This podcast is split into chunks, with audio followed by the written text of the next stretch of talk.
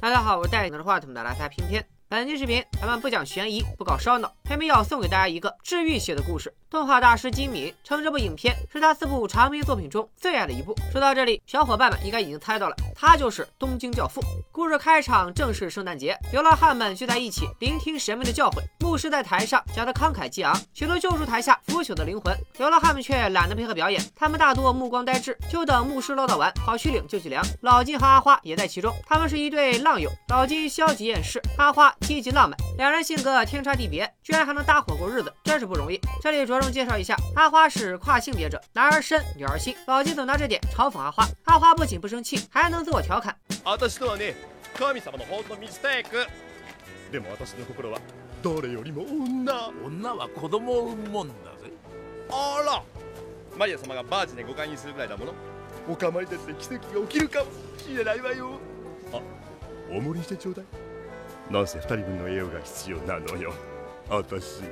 阿花的嘴好像开过光，说到奇迹，还得就会发生。他和老金领了食物，叫上了主角三人组最后一位成员，背井离家出走的叛逆少女小美，一起去废品站淘宝。阿花美其名曰这是在寻找美好的圣诞礼物。老金却嫌他戏太多，几个人在垃圾的包围中吵吵闹闹，圣诞礼物竟然嚎啕大哭，自己冒出来了。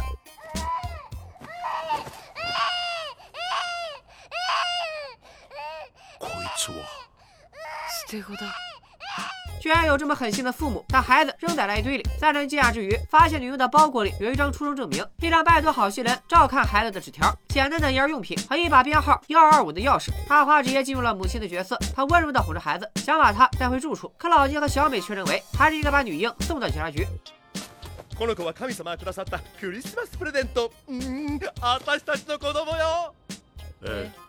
阿花立刻给女婴起好了名字青子，只因为她觉得今晚的天空很清澈。接着，三人刚把青子带回落脚的帐篷，青子就大哭不止，怎么哄也哄不好。阿花跟着孩子泪流满面，却还是坚持明天再把青子送到警局。为什么今晚不送呢？因为阿花不想让圣诞节成为青子被父母抛弃的日子。最后还是老金找到了青子哭闹的症结，他给青子换上了干净的尿不湿，又打发小美去便利店买矿泉水。看来老金在变成流浪汉之前，也曾有过自己的孩子。老金告诉阿花，他以前是个小有名气的自行车运动员。二十岁时奉子成婚，可世事难料，他的女儿生了一种罕见病，医疗费用高昂，使得老金不得不和赌博团伙合作，多次故意输掉比赛赚取赌资。后来老金被剥夺了比赛资格，女儿也病逝了，老婆悲伤过度，也跟着女儿走了。老金常想，他的女儿比小美还要大五六岁，如果现在还活着，也是个大姑娘了。哎，没想到老金也有这么悲惨的过往。买水回来的小美在门口偷听到老金的回忆，也忍不住为之动容。阿花拿起冲好的牛奶，准备喂给青子喝。这里柜子上有张合照，大家可以留心一下，他与阿花的经历有关。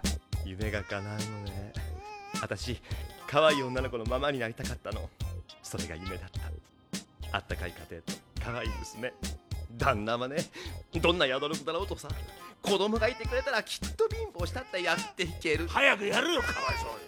第二天一大早，阿花还是不愿把孩子交给警察，抱着孩子先走一步。可他无处可躲，圣诞夜下了大雪，老金和小美顺着雪地上的大脚印，很快就找到了阿花。其实阿花除了舍不得孩子，还透过这个孩子看到了自己。他很清楚，把青子送到警察局，这孩子只有两个下场：要么被警察送到福利院，要么被送回不爱他的父母身边。阿花也是个孤儿，所以他不想让青子经历他经历过的痛苦。可能是感受到了阿花的悲伤，连背景里的建筑都摆出了哭脸。经过内心的一番挣扎，阿花下定决心，他要去找青子的父母问个。清楚聞きたいの。なんで子供を捨てたの？って。本当に納得できたら許すわ。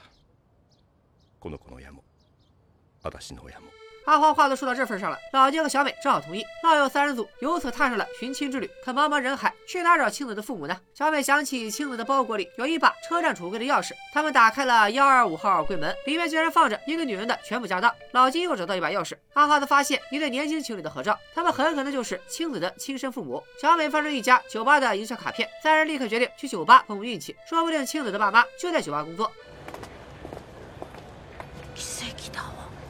一个女人为啥会把家当存在车站？老金见过太多绝望的人，他越想越害怕。万一青子的父母抛弃孩子，双双化蝶怎么办？总不能去阴间找人吧？他和阿花正商量着，小美却无意间看见了亲爹，吓得当场跳车跑路，还把唯一的一罐奶粉弄洒了。看小美他爹着急的样子，明显是在到处找他。那小美为啥要离家出走呢？这里咱们先按下不表。一时间，三人欲哭无泪，只能带着嚎啕大哭的青子雪中漫步。经过一处墓地时，老金直接拿起人家祭拜用的酒来解馋，一边喝一边质问阿花：他们连自己都快养不。起了，拿什么抚养亲子？阿花被问得悲从中来，泪流满面。没想到哭着哭着，她看见另一座墓碑前居然放了一堆婴儿用品。阿花当即认为这是神的眷顾，黄花青子简直就是上帝赐给他们的幸运天使。没想到好事一桩接着一桩，三人走着走着，又遇上一个被压在车下的胖大哥。他们帮胖大哥把车推开，对方为表感谢，拿出了钞票和名片。老金一看名片上的姓氏，忍不住老脸一红，这不是呼应上了吗？老金刚才在墓地偷喝了人家的酒，胖大哥是黑帮大佬，他今早特地来墓地祭拜父亲，是因为他他的女儿今天就要结婚，而他的女婿。正是三人要找的酒吧老板。大佬开车带他们来到婚礼现场，新郎也就是酒吧老板告诉阿花，照片中的女人做了眼综合，来酒吧陪酒替老公还债。女人的名字叫阿珍，怀孕后就辞职了。酒吧老板也不知道阿珍去了哪里。阿花刚打算离开，一旁的老金突然气得浑身发抖。原来酒吧老板就是当年教唆老金赌博的人，害得他家破人亡。老金拿着酒瓶子要动手，阿花赶紧拦住。就在这个节骨眼上，一旁的黑人女服务员突然化身杀手，朝着黑帮大佬掏出手枪。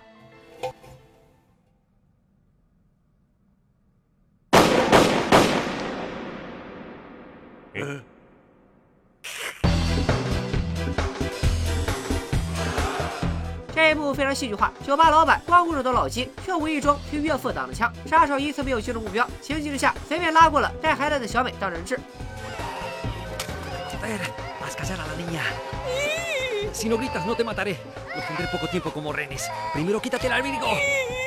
好家伙，又是女装大佬。另外，如果有哪位小伙伴知道杀手说的是哪国语言，辛苦你们弹幕翻译一下，因为我和小美都听不懂他在说啥。Vamos, ayúdame. ¿No? Thank you very much. 阿花拉着老金去救人，只看见杀手坐的车牌号幺二五的出租车离开。阿花连忙给出租车公司打电话询问行车路线，老金却不想当什么动作片演员，他们根本打不过这些杀手，不如让两个孩子自生自灭。阿花却老把两个女孩当成家人，他扯得老金冷酷无情，人渣一个，又把青子的包裹砸到老金身上，独自去找小美和青子，剩下老金自己醉醺醺的走在大街上，碰到一个濒死的流浪老人。老前辈从穿着打扮上看，简直就是翻版的老金。老人把老金带回自己的小窝，交给老金一个袋子，让老金保管好他的遗物。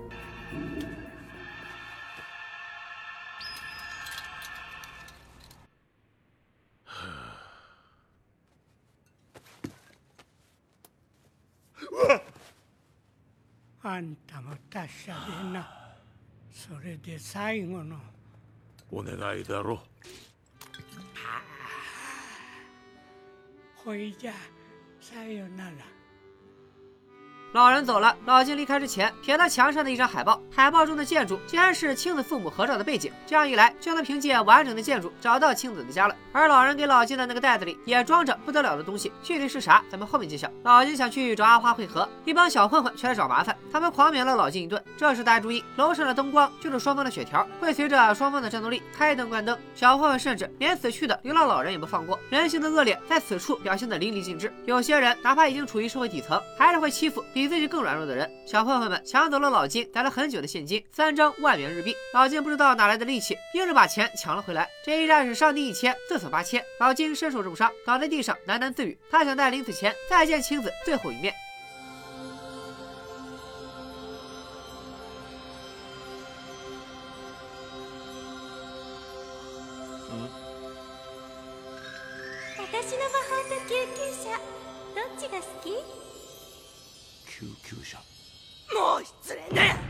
为啥女生会在胡同里出没？老金临死前为什么想见青子最后一面？以上两个问题，咱们稍后再呼应上。花开两朵，各为一枝。杀手大哥携着小美来到了一处破败的小巷子，小美还以为自己的肾肯定保不住了，没想到杀手大哥人不错，他把小美领回了家，还让自己的老婆喂青子和母乳。小美和杀手的老婆也是语言不通，两人鸡同鸭讲了半天，小美才发现他们的父亲都是警察。接着，小美拿出她离家出走时随身带着的几张照片，照片上有她最爱的宠物猫，名叫天使，有信奉宗教的母亲，也有被涂黑了脸的父亲。私ファザ 尽管现在不是宣泄的好时机，尽管无法顺畅交流，可此时此刻对小美来说，陌生人的怀抱就是最好的安慰。小美哭着哭着睡着了，她在梦里回到家中，回到她和父亲矛盾激化的那天。那时小美还是个胖姑娘，由于父亲扔在她心爱的天使，小美一怒之下捅伤了父亲。母亲本来在角落里吓得求神拜佛，可当小美转过头，妈妈却变成了阿花。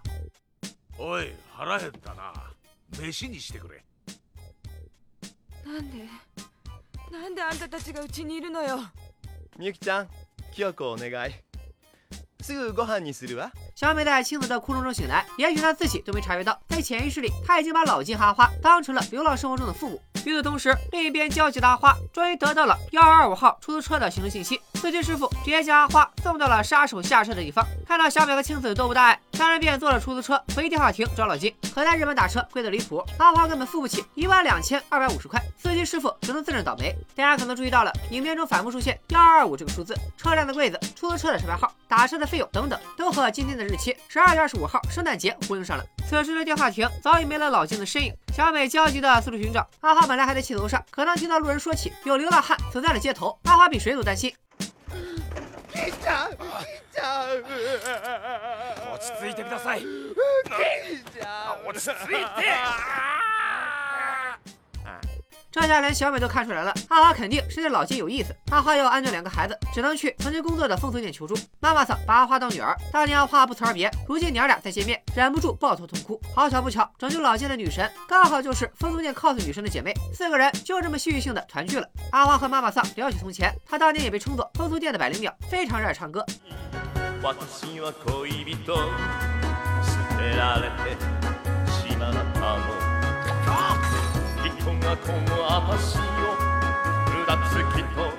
后来阿花因为歌声过于悦耳，和客人打了起来。她之前又遇见了真爱，抱着不想再给妈妈桑添麻烦的心态，阿花顺势抛下往日红尘去追逐爱情。可惜真爱在浴室捡肥皂，意外摔死，造化弄人。阿花也失去了对歌唱的热情，堕落到四处流浪。妈妈桑没有怪阿花多年不联系，再次见面，她只希望这个干女儿平安健康。也是多亏妈妈桑帮忙，一行人在风俗店休整一番，再次踏上了寻亲之旅。临走前，阿花还写了一段牌句。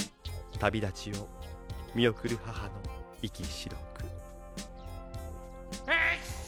他们按照老金的新发现，四处找照片和海报上的建筑。几天过去了，当四人终于到达了目的地，原来的房子却早已化为废墟，被拆的只剩一扇大门了。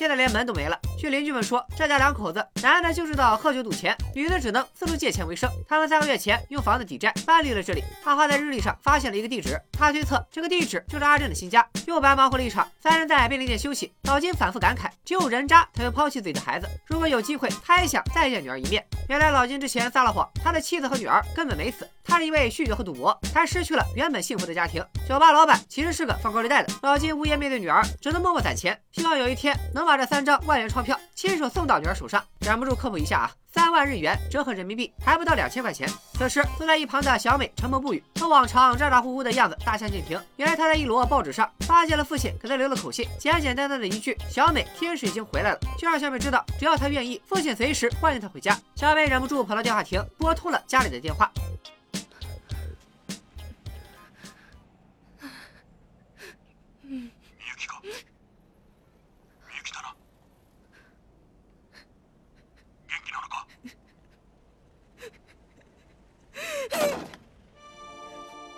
父亲只听呼吸声就认出了小美，但小美一句对不起堵在喉咙里，就是说不出来。他好不容易平复了心情，却看到阿花和老金正和一个捡起流浪汉的醉鬼吵了起来。眼看着醉鬼要动手，一辆救护车径直撞进了便利店。救急車を早く救护车撞到的地方，刚好就是阿花和老金刚才坐的地方。青子的幸运天使体质再次显灵了，醉鬼吓跑了，店员只能赶紧叫救护车来救救护车上的人。阿花松了一口气的同时，当场喷血晕了过去。哎，再叫一辆吧。医院里，小美抱着青子等待。一个护士看孩子可爱，就来找小美搭话。当得知孩子叫青子的时候，护士开心地说：“太巧了，我也叫青子。”与此同时，医生叮嘱老金，阿花需要静养和营养。老金很不满，他们都是流浪汉，哪有地方让人静养？哪有钱补充营养？医生冷漠地表示，他只负责治病，人还是要靠双手改善生活。老金还想继续怼，却发现医生在身体力行自己说过的话。这下没办法，老金只能把给女儿攒了三万日元拿出来交医药费。老金和阿花肉疼的嗷嗷哭。仔细看，钞票上的负责预籍都很悲伤。直到刚刚和小美搭话的护士出现，老金才停止哭泣，目瞪口呆。え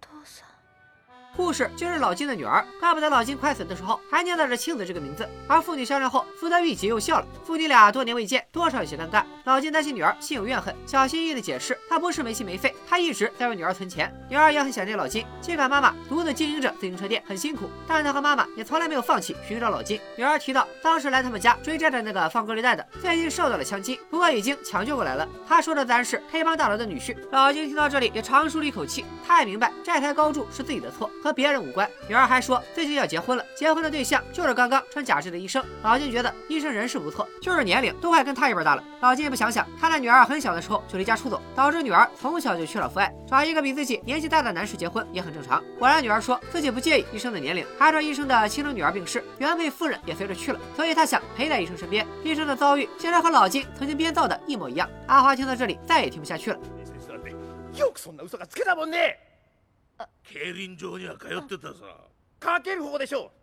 どうせそれで雪だるまみたいな借金作って家族に合わせる顔もなくして段ボールの中に逃げ込んだでしょうが。うるせえその通りだ。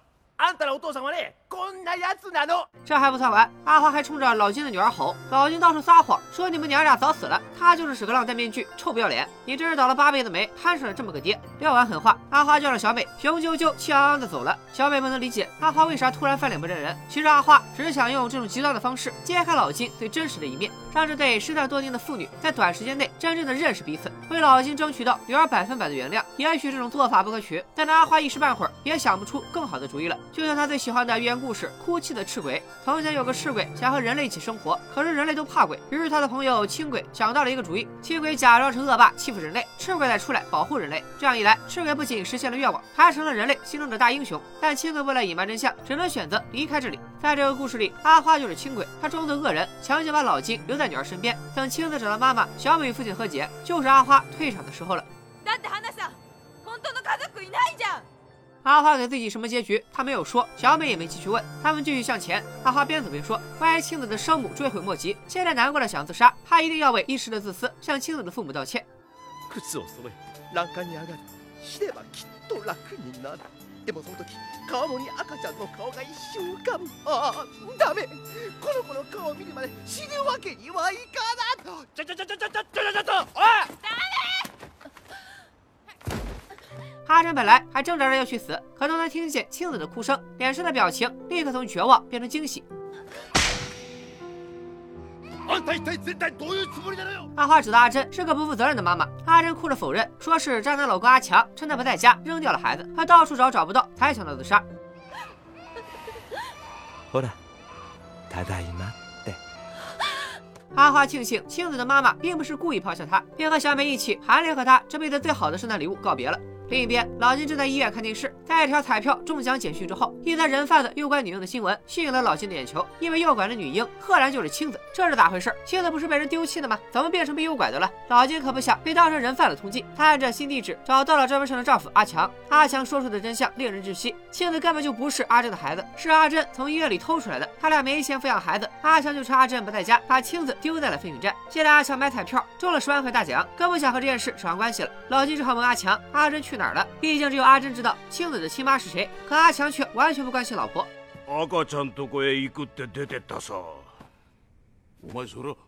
死ぬってことじゃねえのか此时人命关天，老金骑着自行车满大街找人，正好遇上了阿花和小美。老金骑车用力过猛，缓不过来气，比划了半天，才喊出一句：“阿珍不是青子的妈妈。”阿花和小美反应过来，赶紧跟着老金去找青子。幸亏青子的哭声够洪亮，在满大街的孩子中脱颖而出。而此时的阿珍已经魔怔了，她抱起青子，撒腿就跑。三人就追着阿珍一路狂奔，他们先后换乘不同的交通工具。阿珍开货车，老金骑上了警察的自行车。阿花半路拦住一辆出租车，没想到碰上熟人了，又是之前那个倒霉催的出租车 司机。此处金敏石呼应再次出现，老金宛如自行车手附体，还拍起了惊险异常的动作片。追着阿珍冲进一栋大厦，阿珍带着青子冲上天台，想纵身一跃，一了百了。还好小美年纪轻，体力好，最先追上了阿珍。阿珍这才说出心中所想，她的孩子还没出生就去世了，所以当她在医院的育婴室里看到青子就在笑，便情不自禁的把青子当成了自己的孩子。按这部片子的戏剧性，之前三组遇到的那个堆满婴儿用品的墓碑，说不定就是阿珍给了还没机会出生的孩子立的。阿珍现在就想带着青子重生，做真正的母女。她去意已决，就连她的老公阿强赶来劝阻，她也懒得多看一眼。而小美再一次拉住了死亡边缘的阿珍。お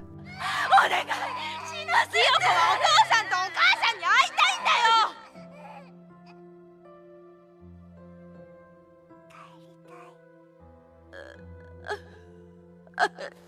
ごめんなさい。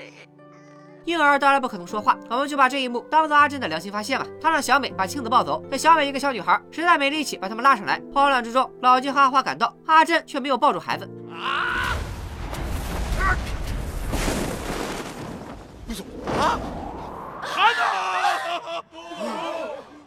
大丈夫まだ生きてるわ